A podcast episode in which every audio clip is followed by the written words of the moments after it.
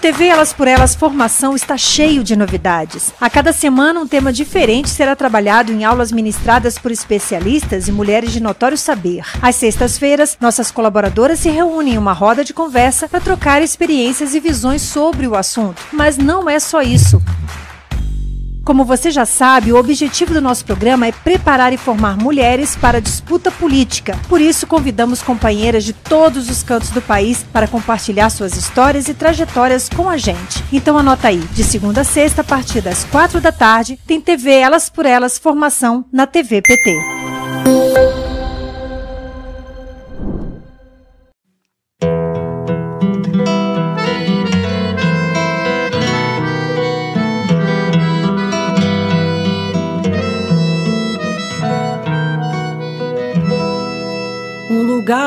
Bom para mim é onde eu quiser estar. A estrela ainda brilha, ela é quem vai me guiar. Ser guerreira é minha sina, batalhando pra vencer. Tenho voz pra ser ouvida, tenho sonhos pra viver. Não vão mais conseguir me anular, me calar vai me impedir de cantar e lutar. Seja em casa, no campo, na rua ou na praça. Chega de mordaça, agora eu vou falar. Porque eu sou mulher pra fazer acontecer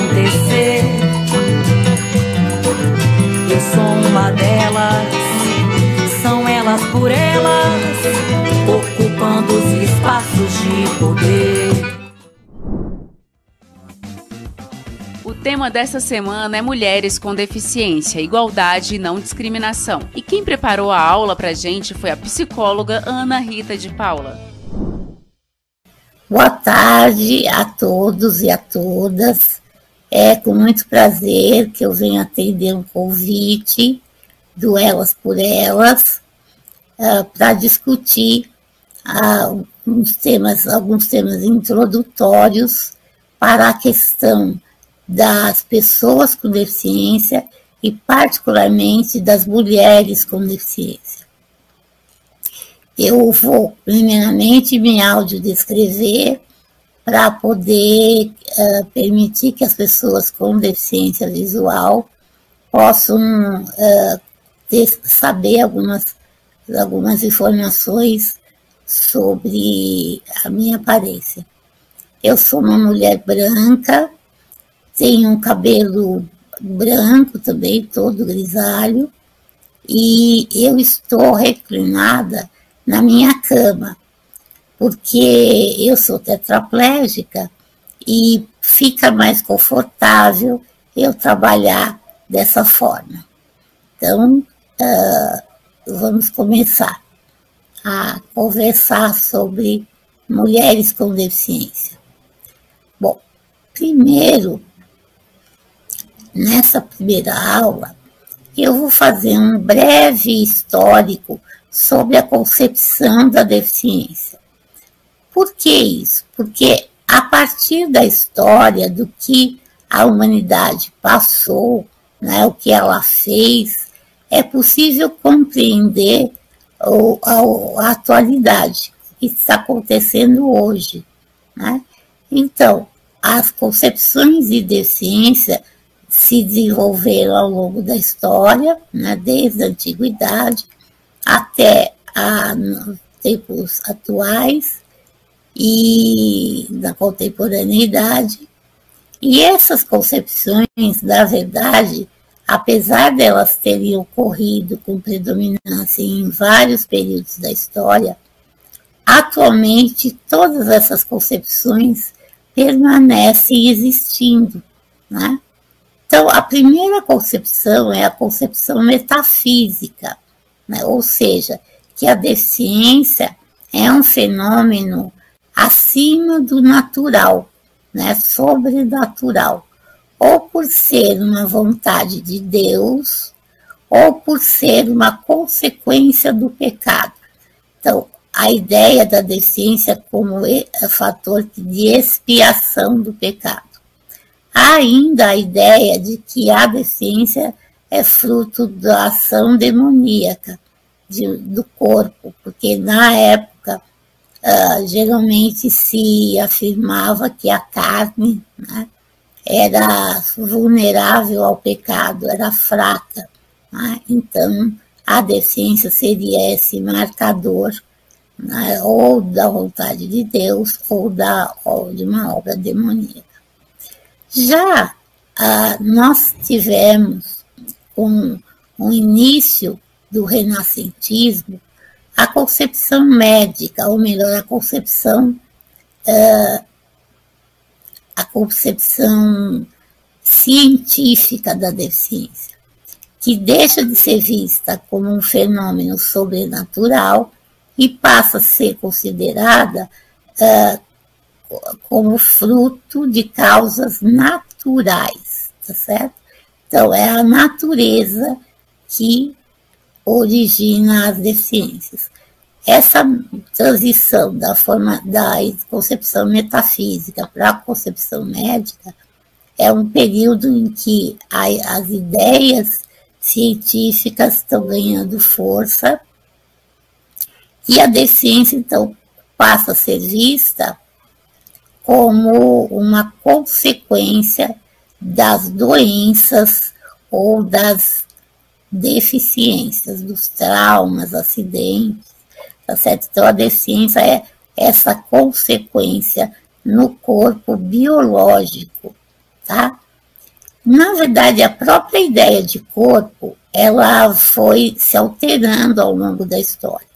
Num primeiro momento, o corpo foi visto como um corpo máquina, ou seja, a deficiência percebida eram geralmente as anomalias esqueléticas, porque se conhecia pouco sobre o interior do corpo.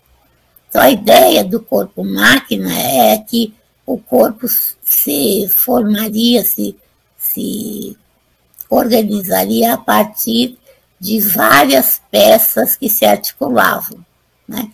muito uh, a partir do conhecimento músculo-esquelético, como eu disse, porque nessa época não se podia, inclusive, estudar o interior do corpo, porque isso era visto como uma ofensa né, a, a Deus. Outra concepção de corpo que se seguiu a essa ideia do corpo-máquina é a ideia que nós temos, uh, no, na verdade, no século XVIII e XIX, que é o corpo-organismo. Né? A ideia do corpo com uma lesão ou uma disfunção orgânica. Então, uma pessoa cega, uma pessoa com dificuldades motoras, né? seriam pessoas que seriam, estariam uh, portando uma deficiência, seriam deficientes em função desta, disso, desta do órgão que estivesse uma situação de disfunção, tá certo? Depois nós tivemos, na verdade, não diria tanto que são muito tempo depois, é quase que paralelamente a gente dá a concepção médica, a gente tem a concepção educacional. Na concepção médica, a gente tem uma ideia de que ah, as pessoas com deficiência eram deficientes e isso não podia ser revertido. Era a teoria inatista, ou seja, a deficiência quando ocorreria, quando ocorresse, não permitia que isso fosse curado e no máximo era uma, uma, alguma ação de remediação. Então, que tipos de ação de remediação? Na área, na concepção médica, foram as próteses extremamente rudimentares, as talas, né? órteses para posicionamento do corpo. E já na concepção educacional, a gente tinha a teoria desenvolvimentista, ou seja, se acreditava, né, e isso vem até hoje, que a deficiência poderia ser ignorada através da estimulação do conhecimento, tá certo? A deficiência poderia, o grau de deficiência poderia ser compensado pela aprendizagem. E eu acabei de fazer, falar uma frase, ou seja, que a deficiência, dependendo do seu grau. Aí, na concepção educacional, começa-se a verificar que a deficiência admite graus. Na visão médica, não, a pessoa é ou não deficiente. Na concepção educacional, eu posso ter uma deficiência leve, moderada, né? E geralmente essa concepção educacional é voltada aos quadros de perdas sensoriais e mentais. Então, as pessoas com deficiência intelectual, que é assim que a gente chama hoje, o que se denominava antigamente de deficiência mental, e também as pessoas que tenham perdas sensoriais, ou visão ou audição, né? desde perdas leves até perdas severas. E qual seria a concepção atual? Né? Na concepção atual, há uma tentativa de unificação da concepção médica, educacional e da concepção social. Por que, que a deficiência seria um fenômeno social? Porque, na verdade, a deficiência desse, dessa concepção ecológica, e por que ecológica? Porque ela é compreendida como um fenômeno que ocorre na relação do homem com o meio ambiente, com o contexto de vida. É?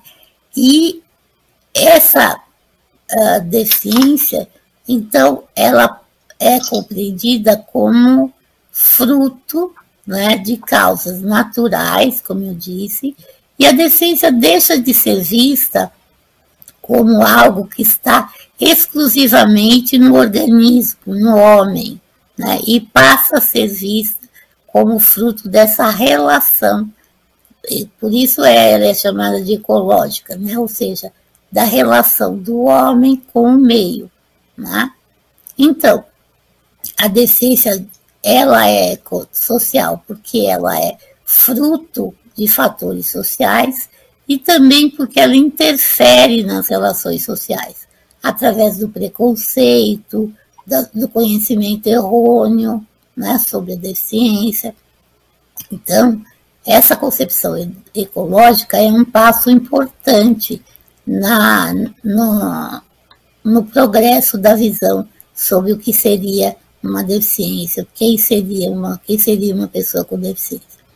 Depois a gente tem uma concepção política que vai afirmar que além da relação do homem com o meio ambiente, há uma relação com o contexto histórico e político. Então a deficiência deixa de ser uma simples, um simples fenômeno individual ou de pequenos grupos e passa a ser vista como algo, como uma condição social. O que é uma condição social? Eu costumo comparar a condição da pessoa com deficiência com a condição feminina, né? A condição feminina não diz respeito somente aos órgãos genitais, por exemplo, de uma mulher, né, que determinaria o seu gênero. Na verdade, a concepção de mulher vai muito além disso. Né? Então, ao mesmo tempo que ela é fruto de determinantes sociais, ela também tem forte conotação política, porque é a sociedade que vai criar um imaginário sobre quem seriam as pessoas com deficiência. E geralmente, como as mulheres, as pessoas com deficiência são vistas como frágeis, como carentes, tá certo?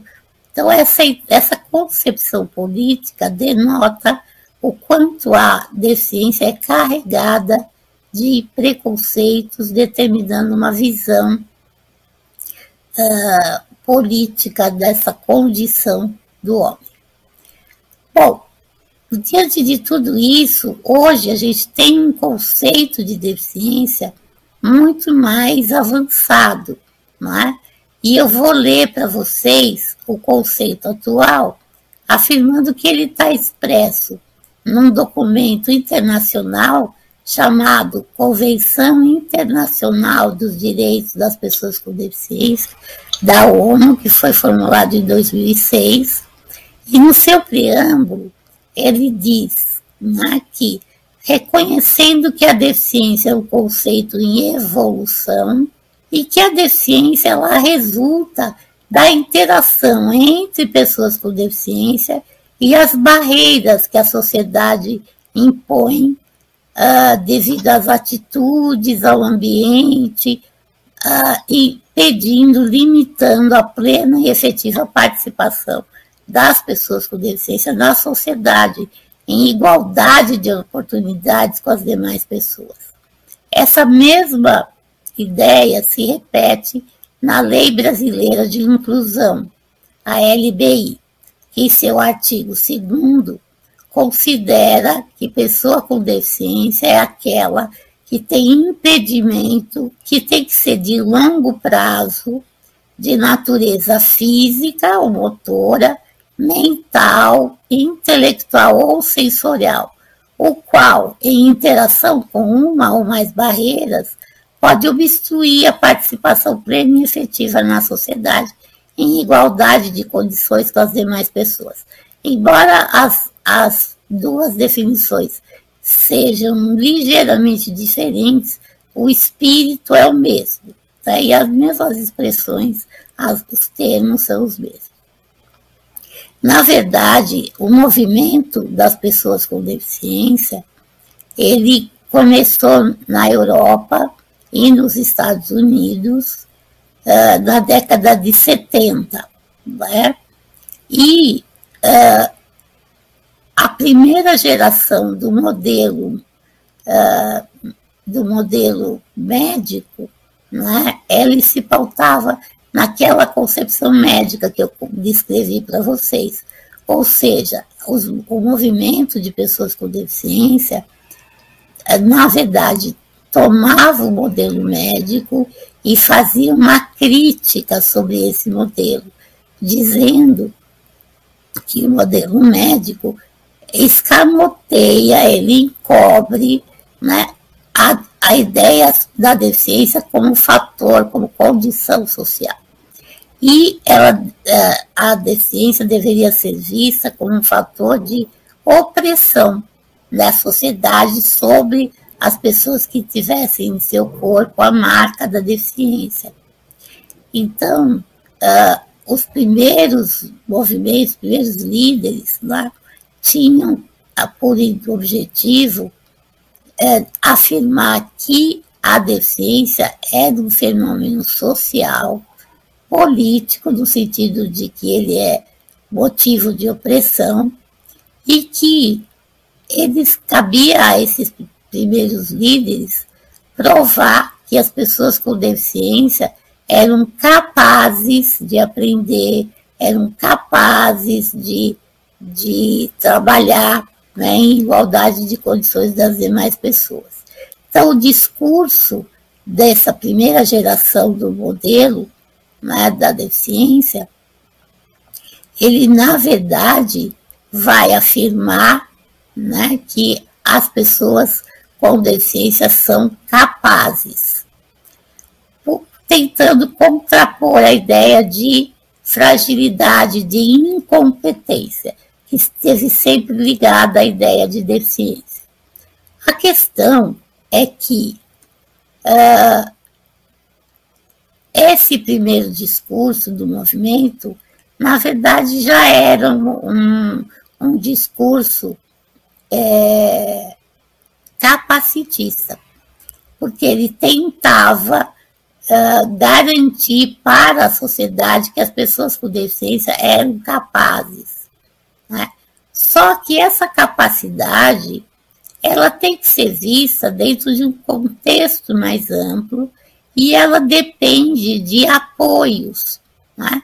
As pessoas com deficiência têm diferentes graus de limitação e de disfunção, e a sua produção, a sua capacidade produtiva, depende de apoios. Só que a gente vive numa sociedade capitalista onde a ideia né, de ser produtivo não é a ideia de se realizar enquanto pessoa, mas a ideia de produzir para o dono do capital. Então, o capacitismo nada mais é do que esse valor né, é, extremado à competência, à capacidade de produção dentro de uma visão capitalista.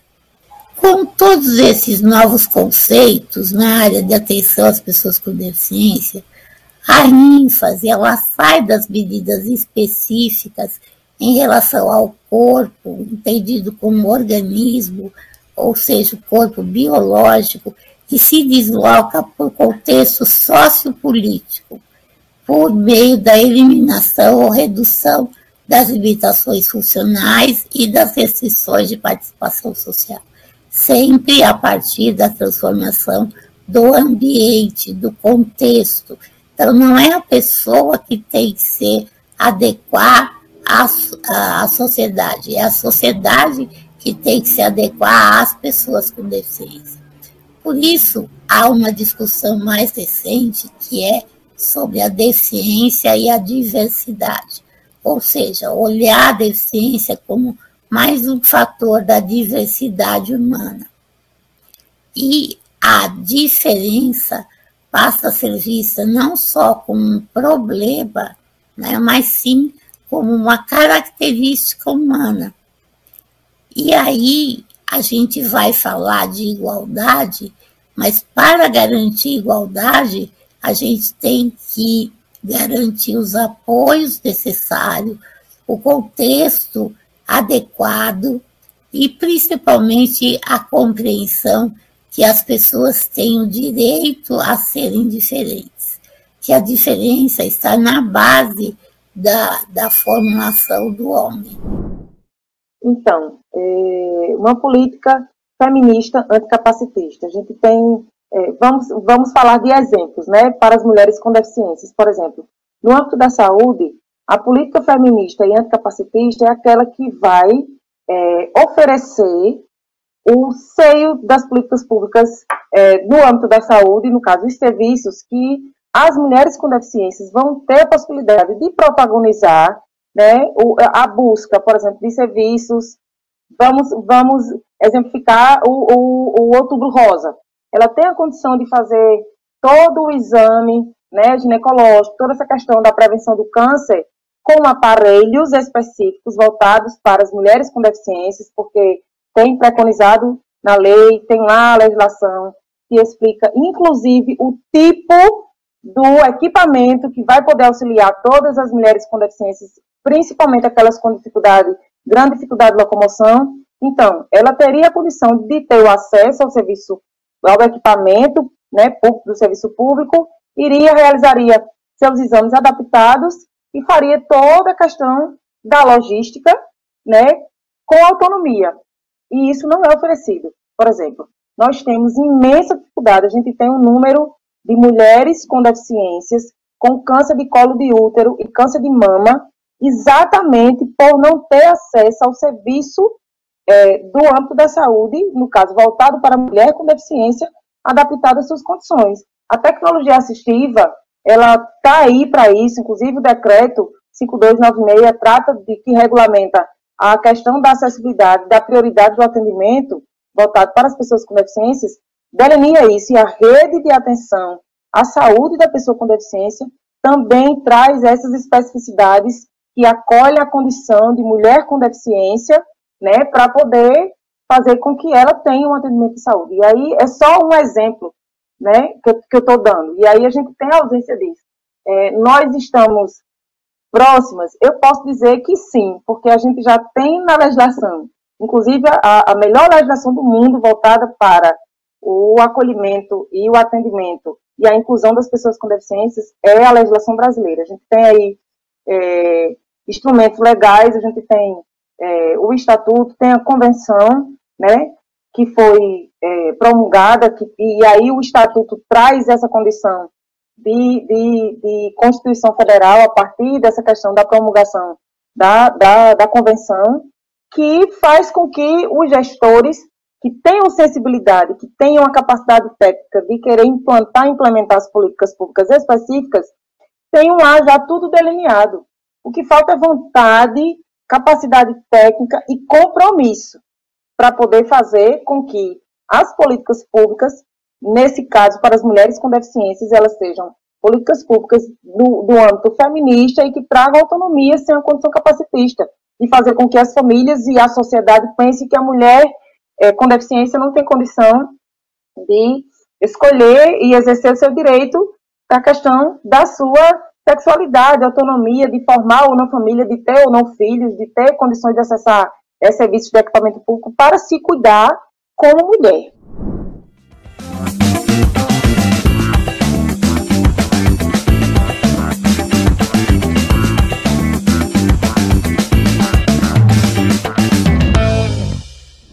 companheiras, eu sou Tereza Leitão, sou professora, hoje aposentada, deputada estadual, no curso do meu quinto mandato. Sou líder do PT na Assembleia Legislativa de Pernambuco. Comecei a minha militância política no movimento sindical dos trabalhadores em educação. Fui a primeira mulher a presidir o Sintep. Fui três vezes presidenta e fui também dirigente da CNTE.